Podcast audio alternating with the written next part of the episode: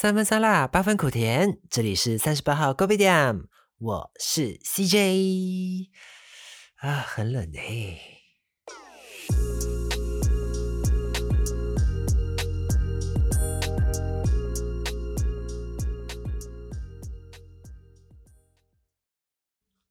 Hello everyone，好久不见啦！这是过了一个月才见，我还是记得啦，就还是有上来一下。然后十二月呢，大概在中旬的时候，高雄啦，因为我现在人在高雄嘛，高雄终于终于有冬天的 感觉了。可是，一下子降很多哎，原本可能还在二十几度，maybe 二十度这样徘徊，这样，直接 down 到十五度这样。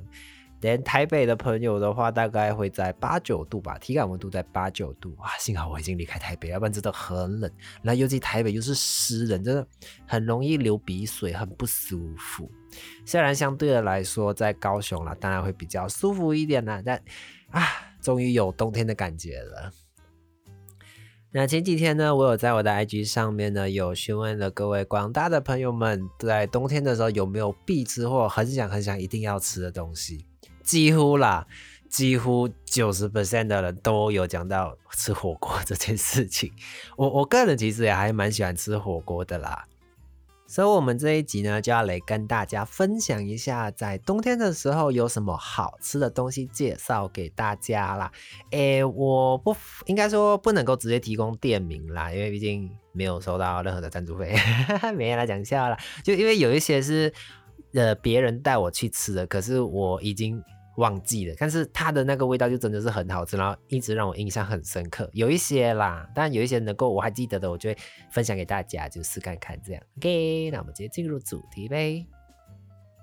说到火锅啊，我第一个想到的啦，就是综合不不要算什么高级食材的话，就综合所有的评论来说，就是包括它的价位呀、它的用餐氛围呀、它的食材品质啊等等那些价位的话，我个人其实真的蛮喜欢吃老四川的，就虽然它不便宜，但是也没有到非常的贵。然后，如果你真的是要吃到很有饱足感的话，正常的饭量啦，一个人大概如果有菜有肉的话，maybe 大概在六百到八百块左右吧。那如果你要吃到牛肉那种比较高级的肉的话，当然会比较贵一点啦。所以如果你是平常啦吃一些正常的那些材料的话，average 啦，我记得我这几次下来大概也是六百到八百，不超过一千块啦。就我觉得综合评估下来，老四川这个东西是还不错的。哎，说到火锅啊，其实台湾的火锅种类比 Malaysia 还多。因为其实 Malaysia 也很喜欢吃火锅，even 我们那边的天气都是四季如夏，就是都是很热的状态，但就是大家都还是很喜欢吃火锅。应应该吧，至少我家是这样的，就是无时无刻啊，有时候就会去吃火锅，即使是大热天，然后晚上的时候还是会去吃火锅。那在我来到台湾之前呢，第一次接触三妈臭臭锅这种个人小火锅的时候，我觉得还蛮新奇的，因为现在马来西亚应该是有，但是我记得在我刚来台湾的时候，至少啦，我那个地区。是没有这种形经营形态的火锅，这种小小锅，个人一锅一锅这样的是没有的。呃，有的话也是吃到饱。我记得在什么 Bukit Jar 是 Bukit Jar 吗？还是那种那个旧的 Justgo 那一边有一间叫 Momo Paradise 的，但还是吃到饱啦。它就是一个人一个一个锅这样。那时候还并不盛行啦，就二零一三年、二零一二年的时候。然后我来台湾的时候，其实这个东西算蛮普遍的。因为我有稍微上网看了一下资料，说像这种小火锅的类型啊，其实是从日本那边的呷哺呷哺的那种经营模式慢慢转换过来的这种方式。除了小火锅之外，还有一个是我在台湾才有吃到的，是那个石头火锅。哎，石头火锅的话，第一次吃应该是应该说比较印象比较深刻啦。是在台北的西门町有一间叫雅香的，嗯，它应该是去年还是前年，我忘记了，它有稍微的翻新过。然后我记得我当初第一次在台北吃到的时候，它是那种真的是很很有历史感的店，然后它地上都是油油的哦，然后整间店都很多那个油烟气啊，因为它会在现场直接炒那些料，就在你的桌上这样炒料啊什么之类，所以你整个店里面都是那些油烟呐，就它有放抽风啊，但就是还是有油烟，然后地方就真是油油的那一种。就如果你是习惯去那种比较。呃，干净或者是比较新装潢的那种店面的话，你一开始去到会有一点不习惯啦。讲真的，讲到吃火锅啊，我就会想起一个话题是，呃，之前有不知道大家有没有看过那种就是孤单指数排行榜，反正就是一个人去做什么事情会显得特别孤单这件事情，然后要去挑战这件事情。我记得一个人吃火锅，很像在蛮前面几名的吧。对我第一次一个人去挑战吃火锅的时候，是也不能讲挑战，就是去尝试做这件事情，是在诶，应该是去年的事情吧。然后有一段时间，我很喜欢去吃那个蒜奶叶，它是吃到饱，对，也是那种个人小火锅这样。第一次去的时候，其实讲真的，还是会有一点蛮蛮不习惯的，因为。从小到大啊，我不知道啦，就是可能马来西亚那边就是吃火锅，基本上就是要么就跟家人，要么就是跟朋友，不太会是一个人去吃了。大大部分了，至少 maybe 两个人以上嘛。就是因为火锅它原本的意思就是团圆的意思嘛，围炉嘛，我们说的围炉，火锅围炉的意思，就是大家团团圆圆的坐在一起，可以一边吃饭啊，聊天啊。它就是你一边慢慢煮，一边吃着，一边聊天这样的意思嘛。然后你一个人去吃的时候，你要么就是真的是一直对着食物，要么就是看看手机哦，啊，要么就是讲电话之类的。当初讲真的，一个人是真的蛮不习惯的啦。把头，我尝试了第一次之后，我发现其实还蛮好玩的。这讲讲真的是蛮好玩的，因为你可以不用顾忌另外一边人的感受。对，这个稍后我们再来跟大家分享，就是吃火锅会遇到一些小事情啦，就。因为你可以自己一个人，你想要煮什么就煮什么，然后你想要怎么做就怎么做，然后可以很快的在很短的时间内吃到你想要吃的东西。就我自己一个人吃的话，就先煮一些菜啊什么之类的，然后煮完了之后先拿，拿完了再放，然后你一边在吃的时候，然后一边就已经在煮，所以你就不用等。因为我们很常去，大家就很多人一起吃的时候，就是可能大家哦放完一轮了，然后我们再再放。然后又要再等，就中间这时候是可以聊天嘛？不，因为你没有人可以聊天，要么就是看电话，那个那个 video YouTube 什么之类的，然后你就也不知道要干嘛，所以就是一直吃一直吃，就你可以很 enjoy 的去享受吃火锅这件事，吃 steam 这件事情。可以的话，大家也是可以去 try 看啦。把你说孤单吗？前面可能会有点顾虑啦，把习惯了之后，真真的觉得还好。Alright，那我们先来休息一下。圣诞节也快到了，那我们就来选有关于圣诞节的歌呗。今天为大家选的是《The Greatest Gift of All》（Bye，Belan Planet） Bellum send me someone to love so I can hold their hand while we're ice skating around the streets Central Park. Kiss them under the mistletoe. Oh, I want a Christmas kind of spark. Santa Claus, straight to my heart, a waterfall. And on this Christmas, I said that, would be the greatest gift of all. Turtle doves and all my favorite things common sets up too. So does love. Send me someone I can talk to. We'll share stories of our childhood memories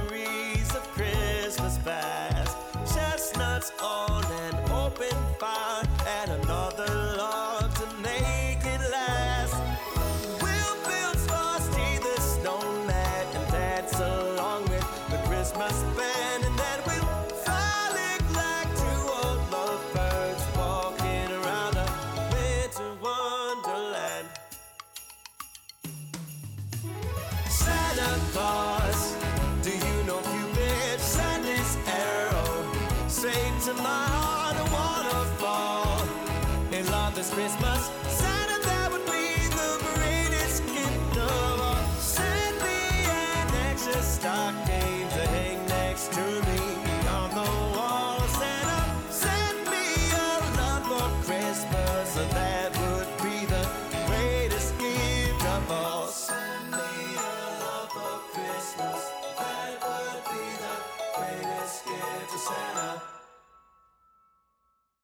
欢迎回到三十八号 Kobe 点，我是 CJ。我有上网去大概翻一下资料，说就是诶，大家投票说吃火锅有没有什么 NG 的行为排行榜，或者是有什么 NG 的行为，就是觉得呃不好的习惯啦。其实我我大概看一下啦，蛮多人会表说的这些习惯，我我自己个人啊是有一些真的还没有遇过。But，真的发生的话是蛮蛮傻眼的啦，所以也跟大家来分享看看有哪一些 不好的行为啦，在吃火锅上面哈。第一个我觉得还蛮夸张的是，他是说吃了发现没熟，然后再放回去火锅里面继续煮。这个我讲真的我是没遇过啦，因为意思是真的没熟的话，我们也会在锅子里面先夹看看嘛，可能掰一点。然后来吃看看，但是不会再丢回去吧？我个人是没有这样过啦，就除非是小时候跟家人会这样诶，但是如果是跟朋友的话，不太会有这样的情况出现的。这想一想是蛮奇怪的啦。虽然是说火锅的，maybe 那些口水的细菌会死掉什么之类的吧。对于很多人来说，就是不太想要去直接的吃到别人的口水这件事情嘛。So 这件事情发生的几率高吗？我我是蛮怀疑的啦，不，至少我自己是在跟朋友啦，跟朋友，我不敢说我小时候有没有，小时候应该是有在跟家人吃的时候，把跟朋友的话，应该是没有发生过这件事情啦。第二个的话是呃，这个有遇过，但是没有到这么严重。对，他是说用那个筷子，就直接在那个锅子里面一直搅来搅去找东西啊、翻东西之类的。我觉得这个概念有一点像是，就是我们长辈在跟我们说，吃饭的时候不要一直那个叫什么乱乱翻那个菜呀，就把那个菜夹到乱乱这样，然后弄到别人很像没有食欲这样。那要避免这个状况的话，最好的方法就是用公筷母吃嘛。那对个人的卫生也是比较好一点的。相对的话，那在台湾啦，基本上马来西亚也有，基本上都会有给你公筷母吃这个东西，就看你要不要用而已。But 我自己啦，在跟朋友一起吃火锅的时候，就大家事先都会问说，哎啊，我如果直接用筷子夹可以吗？就大家都 OK 这样啊，久而久之就有这样的氛围。But 就是如果有新的朋友。加入这个局的话，那我们还是一样，就都会先问说，哎，我可以直接用筷子夹吗？就是啊，如果你觉得不好，那你就直接说出来嘛，因为这个是那种一种默契。就其实你很可以想象说，在火锅上其实也蛮多眉眉角角、眉眉嘎嘎的，就是很多一些可以看得出修为、个人修养的一些事情啦。So。是不是说要试探一个人的修养，吃火锅其实也是一个不错的选择。OK，再来就是自己不会放那个料，然后都会吃别人放的料。嗯，这个我讲真的也蛮少遇到的诶。呃，应该会说，久而久之会有一个默契，是说，哎，比较懂得顺序，就是放那些东西顺序的人。就我们会煮给交给他们来放，因为像如果是我跟我朋友去吃的话，通常都是我跟几个朋友，就一定有几个是他们就说啊没关系，你们你们放就好，你们煮什么我们吃什么啊，这样就是没有争议嘛。然后像我们就是都会放该放想之后放菜呀，先让那个汤头变得比较鲜甜一点嘛，像什么蔬菜呀、萝卜啊、玉米那些水那些不是水果啦，蔬菜嘛，可以慢慢的先那个汤底不要出来。然后后面再慢慢一些，可能像肉啊，比较油脂类，或是比较有渣渣的那些料，我们就会慢慢在其他的放。对，但是在分就是要拿东西的时候，我们也不太会去 care 说，就是应该这样想说，就是这是一个 common sense 嘛，就是你要吃的时候，可能我们就哎，因为这是大家一起吃的东西嘛，就可以哎，你吃了没啊？你有吃这个吗？啊，我们就都会问一下，就多一个问题的话，也可以避免这个问题了，就是哎，这个你吃了吗？啊，你要不要吃？啊，呀，如果还有人要吃吗？啊，如果没有的话，那那我拿走咯。就多问一下，我们都不会怎样啦。就其实也是很很容易就可以避免的一个状况啦。那当然就是如果你觉得哦，我不想要碰那些生的食材的话，maybe 你也可以去做其他方式，maybe 去拿去拿杯子啊，或者是倒水呀、之类的，就是算那种分工合作的概念啦。我觉得这样也比较不会落人口舌啦。所以我们讲到这一边，好像感觉吃火锅蛮累的，就还要注意这么多小细节。就也没有啦，其实我觉得就是在这个应该是所谓的饭桌礼仪，或者是饭桌的默契，有没有讲的 common sense 啦？就是大家互相一点，当然就是也没怎样嘛。如果你是那种饭来张口、衣来伸手的人，就是 也不太也不太好啦，老实讲。然后我还有看到一个比较蛮特别的是，他是说会有人把那个香菜放在那个锅里面去涮。我我讲真的，我真的没遇过诶，就是大部分都是把香菜当成那个蘸料碟嘛，就是那个小碟子那边会放自己的。会有人把锅子下去丢的话，我是会吃香菜的啦，但我可以理解是相对于不吃香菜的人，对他们来讲这是一个折磨。对啊，因为香菜类这种东西，它就是属于味道比较刺激的，然后很明显的食材。那如果你丢下去那个汤里面的话，那汤很明显就是会有那个香菜味。对很多人讲，那等于说它整锅都是他不敢吃的东西。我觉得这个其实会跟一些，比如说像我不吃牛肉嘛，那我朋友也会问说啊，那我们就不吃牛，但是我都会跟他们说，就是没关系，就是你们要么就是。可能我们就点鸳鸯锅嘛，那我就只吃一边不煮牛肉，那另外一边你们煮牛肉可以，要不然就是我觉得啊没关系，反正大家只是出来玩而已，那就是不用不用顾虑那么多啊，我就是不要吃到牛肉本人就好。对我觉得这些事情可以事先沟通的，就，诶可以好好讲话啦，就是不用搞到最后还这么尴尬，这样讲到最后吃火锅讲真的是一个蛮累的事情。好的，那我们最后呢，再来跟大家分享一些关于火锅的小知识，有不是小知识啦，就是一些必须要注意的事情啦。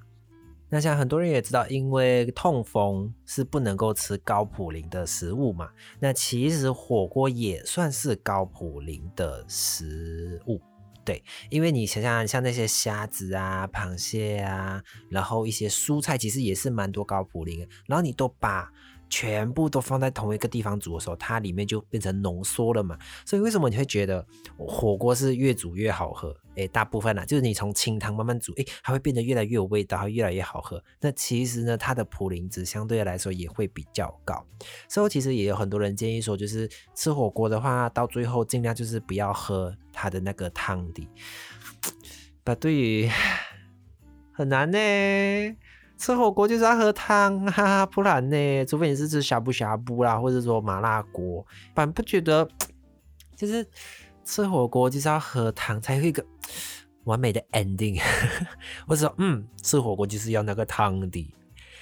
那还是就是大家要注意一下啦。像我自己，因为近今年吧，对，才被诊断出来说疑似有痛风，对，所以我也尽量不太去吃那些高嘌呤的食物了。就也顺便跟大家分享这个小知识啦。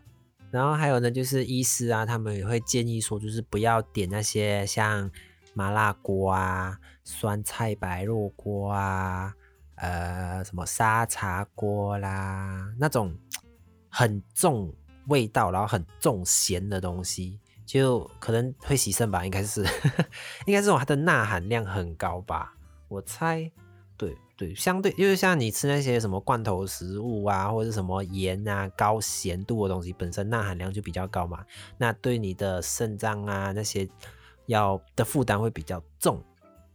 酱料的部分的话，蘸酱也有很多人会讲说啊，尽量就不要用那个什么沙茶酱啊、豆腐乳啊、那种豆瓣酱啊、那种腌制类的食材。嗯，这个我也是听听啦。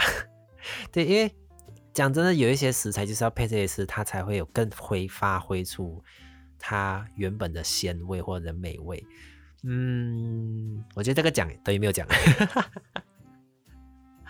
好，总结来讲就是适可而止就好，这样就好了吧？要不然什么东西都不能吃，你不觉得生活很无趣？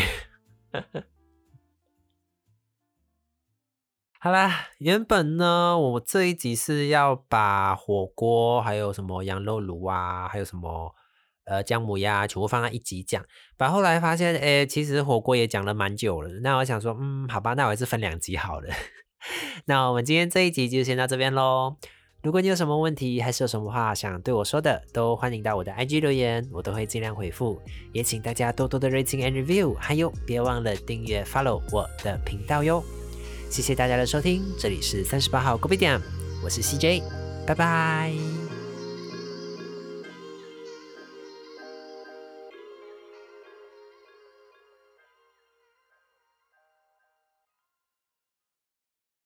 啊，我忘了讲，就是我收发我目前吃过最好吃的鸭血是台北的詹记，对，不，詹记真的太贵了，我觉得有一点。